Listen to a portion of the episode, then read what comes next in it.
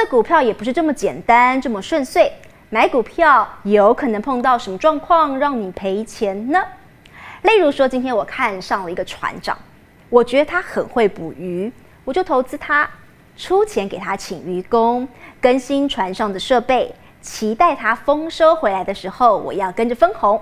但是没有想到，这个船长可能在管理上出了一点问题，船有出航，而且到了很远很远的地方去，但是呢，渔工却在上面集体大罢工。出了海，没有人帮他捕鱼，最后空手而归。如果我的身家全部都压在这艘船上，那我可就惨了。这个是我们投资单一间公司的时候可能会碰到的状况。还有一种状况，假设这一艘船渔工和渔长都相处得很和睦，但是就很不巧遇上了地球暖化。几乎所有在海上捕鱼的船都捕不到鱼，又或者是碰到了台风，把大家的船都吹得东倒西歪，这样一样空手而归。这时候你买股票一样赔钱。不过这两种状况是不一样的。前面的这一种单一艘船自己的问题，我们在股票市场里称它叫做非系统性风险。要避免单一间公司就让我亏大钱。最好的方法是分散投资来避免，这个我们后面会来跟大家说分明。第二种呢，整个大环境的问题，大家一视同仁，通通都遭殃。我们在股票市场里称这个叫做系统性的风险。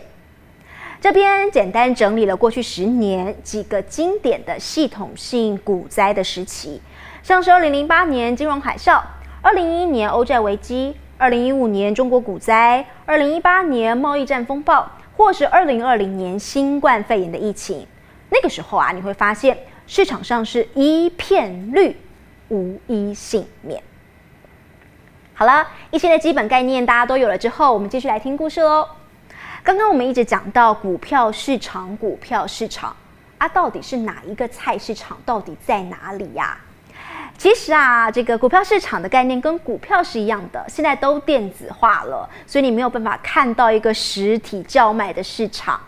而台湾的股票市场在这里有一个小知识，就是台股市场它分为由证交所所主管的上市公司，还有柜买中心主管的上柜公司。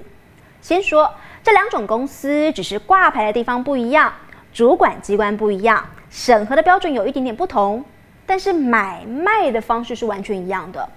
如果用前面的船来举例的话，顶多就有点像是比较大的船就停比较大的港口，比较小的船就停比较小的小港湾罢了。上市公司会受到最严格的审核，包含公司成立的时间、公司赚钱的能力、股东人数也要分散，因此投资这类的公司风险相对来说比较低。许多你耳熟能详的企业都是上市公司，例如台积电、例如红海、台塑等等。上柜股票呢，挂牌的门槛比上市股票稍微低一些些。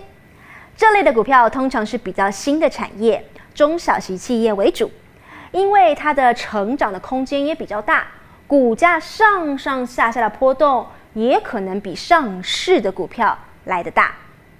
像是红极一时的合一。你家上口可能就会有的宝雅、全家、瓦城等等。我们打开雅虎股市 APP，可以看到上面最上面大大的一个加权指数，这个就是上市公司的指数。另外在下面这里有一个上柜，这个呢就是上柜指数啦。这边有一个小常识哦，每次大家在看财经新闻的时候，看到主播说什么，呃，今天的股市上涨五十点，今天的大盘下跌一百点。这里说到的大盘，指的就是上市公司组成的加权指数哦。好啦，我看到你脸上的问号了，这个加权到底是在加什么权呐？为了这个啊，我还去翻出了考大学时候的成绩单。我是文组的，我考了五科：国文、英文、数学、历史、地理。当年的新闻系最重视的就是国文跟英文了，所以一个乘以一点五，一个乘以一点二五。所以我的成绩就会变成国文的六十五乘以一点五，英文的七十乘以一点二五，然后数学、历史、地理通通乘以一，最后会得到了一个加权的总分。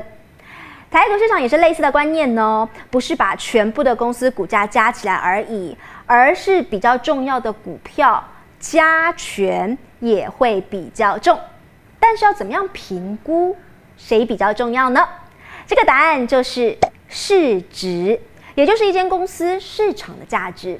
它有一个公式，是股价乘以发行股数。例如，有一间公司，它在今天的收盘价格是三十元，那么它有十万股，我们把三十元去乘以十万股，得到了三百万。三百万就是这间公司的市值。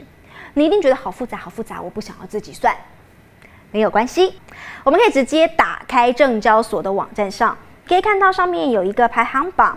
在市值的这一栏已经帮我们算好了，目前台股当中市值最高就是台积电了，还有红海、联发科、中华电这一种啊，公司市值越高的公司，它占台湾加权指数的权重就会越高。这些公司有名字哦，叫做全值股。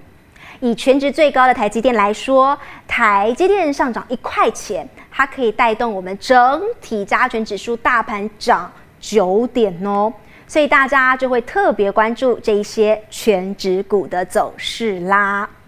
下一节台股新兵乐，我们要教大家实际来买股哦，赶快一起学习吧！呀